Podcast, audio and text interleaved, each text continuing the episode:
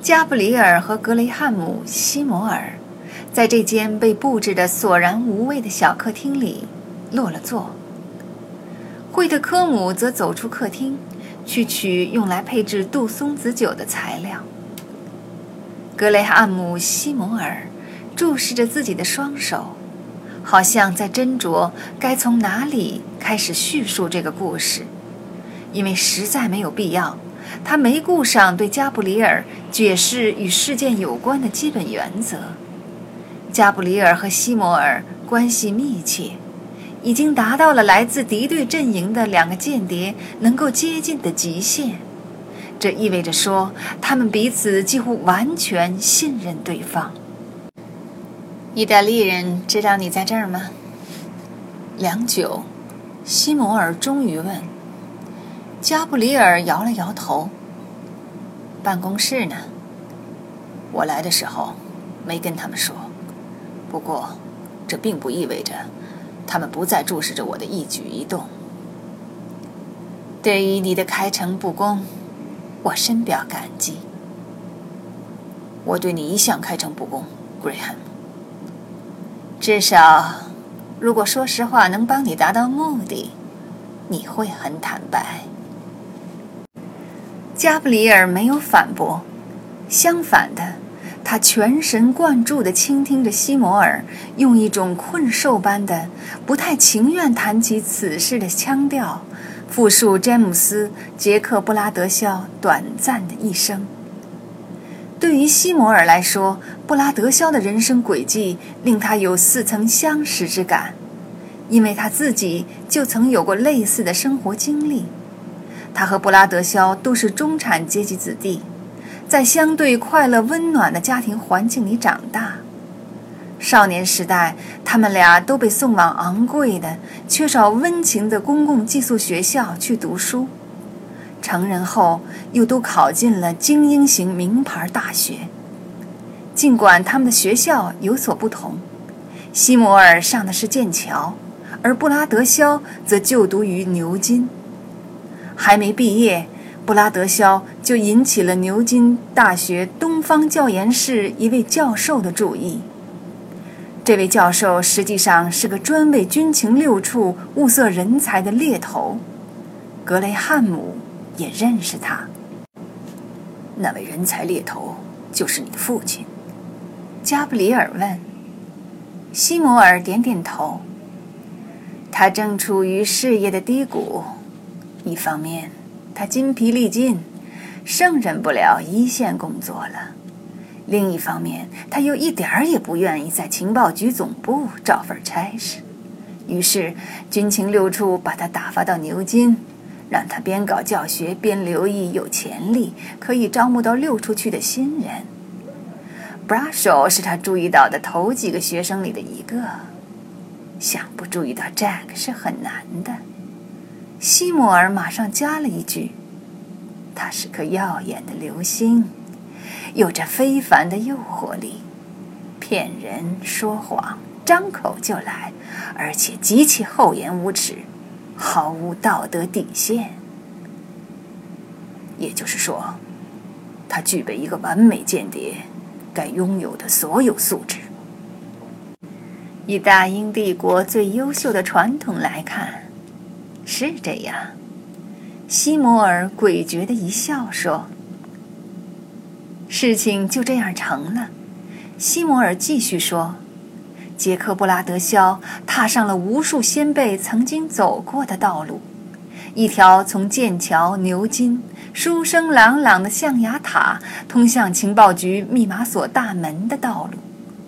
他加入情报局的那一年是一九八五年。”冷战已接近尾声，由于金费尔比和其他剑桥校友组成的双料间谍网的便捷出卖，军情六处内部遭受重创。他正在寻找一个理由，以证明其自身存在的价值。布拉德肖在军情六处受训两年，随即奔赴开罗实习。他迅速成长为研究伊斯兰极端主义的专家，并准确地预见到了由参加过阿富汗战争的老兵领导的国际圣战恐怖组织起义。这以后，他被派往阿曼，在那里，他和 G.I.D 的首脑过从甚密。没过多久，杰克布拉德肖就被军情六处视为中东地区最出色的一线特工人员。他以为下一任科长的职务已非他莫属，谁料这一官衔儿却被他事业上的劲敌抢到了手。后者刚一上任，就立刻把他调往贝鲁特，英国情报局在中东地区最危险、最吃力不讨好的。几个据点之一，就是在那儿。西摩尔说：“布拉手惹上了麻烦。什么样的麻烦？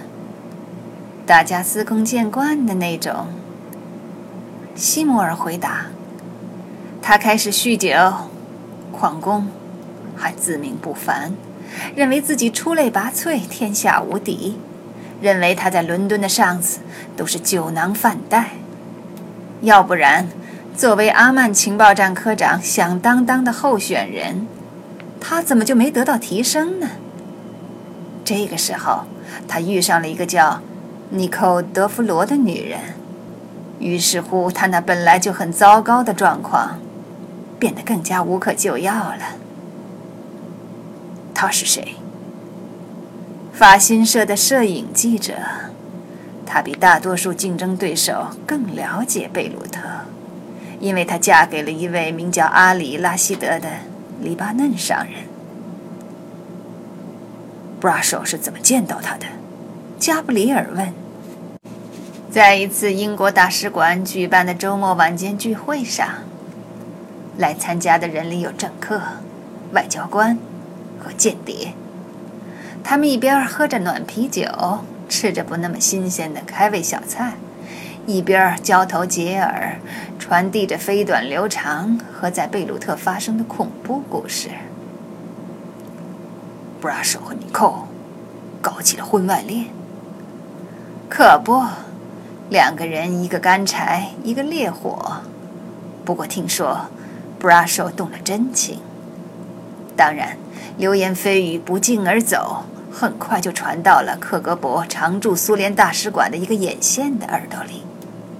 这家伙设法拍了几张尼寇在布拉手卧室里的照片，然后开始了行动，招募新人。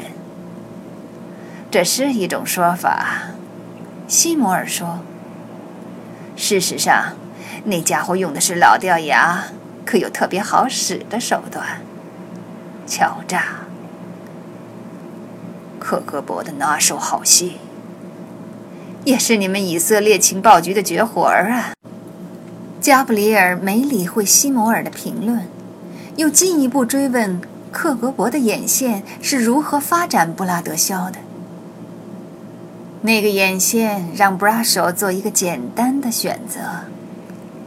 西摩尔回答：“他要么给克格勃卖命。”要么俄国佬当着尼寇德弗罗的面，把他俩的艳照悄悄递给尼寇的丈夫。我看，阿里拉希德听到他老婆跟一个英国间谍发生了艳遇，恐怕不会太高兴。拉希德是个危险人物，西摩尔顿了顿说：“他和情报界也有关联。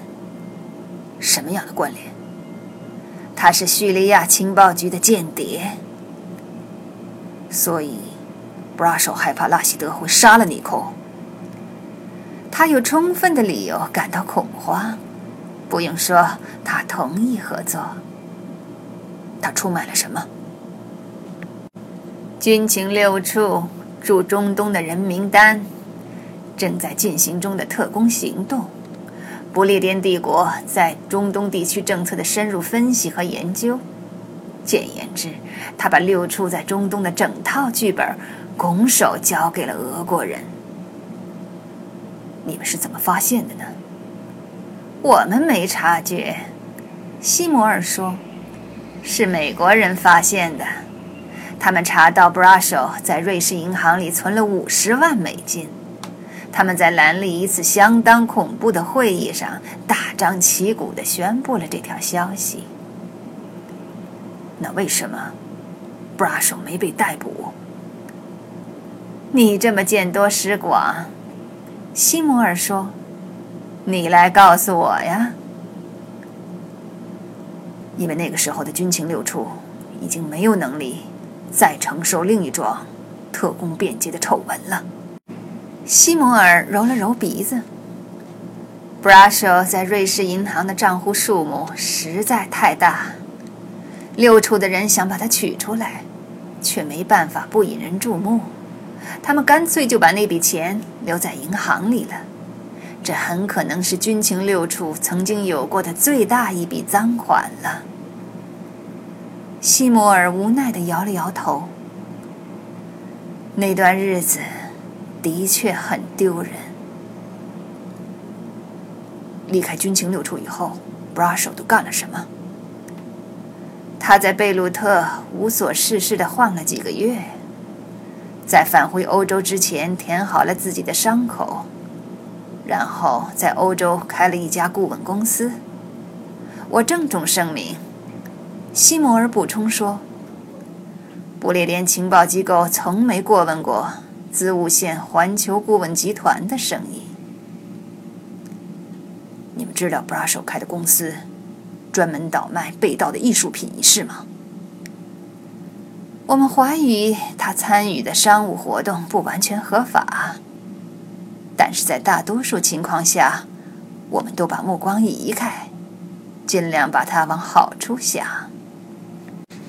那么你们什么时候知道他在意大利被谋杀了呢？